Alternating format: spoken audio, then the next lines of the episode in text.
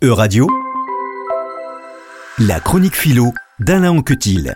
Nous accueillons chaque semaine Alain Anctil, professeur de philosophie morale à l'ESCA, école de management, pour une chronique de philosophie pratique. Bonjour Alain Anctil. Bonjour Laurence. Aujourd'hui, vous allez nous parler de la valeur de solidarité qu'a évoquée Robert Schuman dans sa déclaration historique du 9 mai 1950. Pour que la paix puisse vraiment courir sa chance, il faut d'abord qu'il y ait une Europe, disait la déclaration liminaire. Et dans son discours au Salon de l'horloge du Quai d'Orsay à Paris, Robert Schuman précisait que l'unification de l'Europe ne pouvait ni se faire en une fois, d'un coup, ni supposer un accord préalable visant à fonder une construction d'ensemble. Il affirmait que l'Europe se ferait par des réalisations concrètes créant d'abord une solidarité de fait, selon ces termes. Il vaut la peine de s'arrêter euh, sur cette notion, je crois, qui a par ailleurs été discutée en philosophie et dans les sciences sociales. L'ambition était pragmatique. Hein oui, euh, il s'agissait d'une solidarité de production euh, qui, selon les termes de Robert Schuman,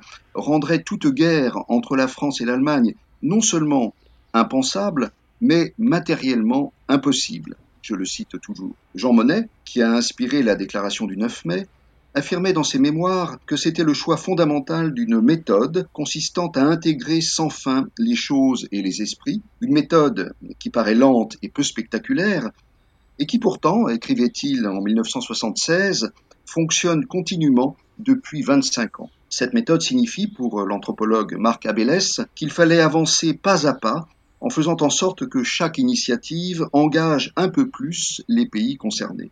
Il est notable qu'un spécialiste de l'Ukraine ait souligné en 2005 que le rapprochement entre l'Ukraine et l'Union européenne était directement inspiré de la méthode Monet, la méthode Schuman.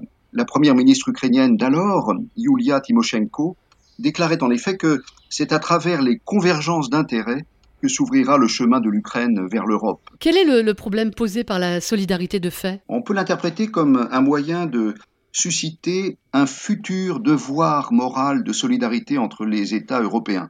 Dans le contexte des relations euh, franco-allemandes de l'immédiate après-guerre, il était difficile de faire appel au seul devoir de solidarité pour créer une Europe unifiée. Ce devoir émergerait plus tard à travers la pratique, en commençant par euh, la communauté européenne du charbon et de l'acier. Mais le passage d'une solidarité comme fait à une solidarité comme devoir soulève un problème philosophique. Il concerne tous les cas où l'on déduit logiquement un devoir d'un fait.